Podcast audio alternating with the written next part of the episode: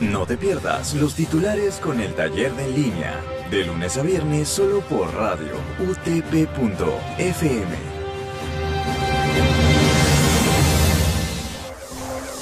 Buenos días radioyentes, bienvenidos una vez más a los titulares por radio utp.fm. Siendo hoy martes 9 de marzo, estos son los titulares.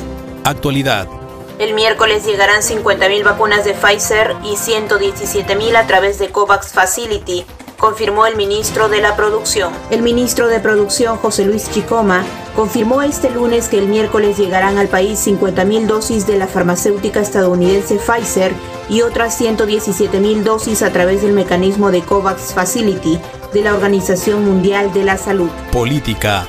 Keiko Fujimori cuando escucho al señor Johnny Lescano me hace recordar al señor Alejandro Toledo. La candidata presidencial de Fuerza Popular, Keiko Fujimori, aseguró este lunes que cuando escucha el mensaje del postulante presidencial de Acción Popular, Johnny Lescano, le recuerda al prófugo expresidente Alejandro Toledo locales. Ministro de Salud, todas las vacunas que estamos usando son de una eficacia comprobada. Oscar Ugarte precisó que todas las vacunas que usa el Perú para inocular a la ciudadanía contra el coronavirus son seguras y han demostrado eficacia frente al virus. Internacionales. Reino Unido.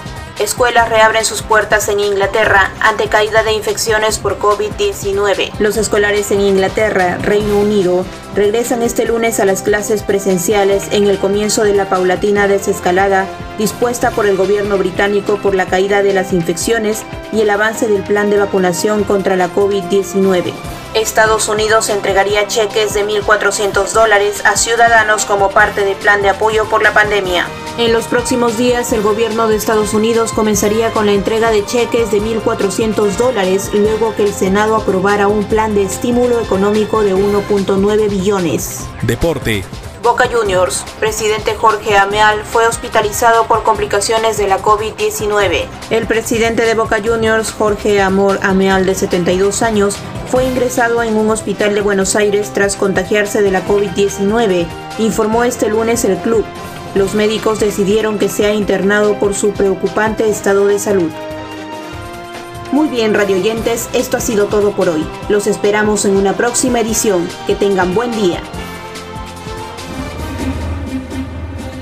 Y esto llega gracias a la Facultad de Ciencias de la Comunicación de la Universidad Tecnológica del Perú, UTP.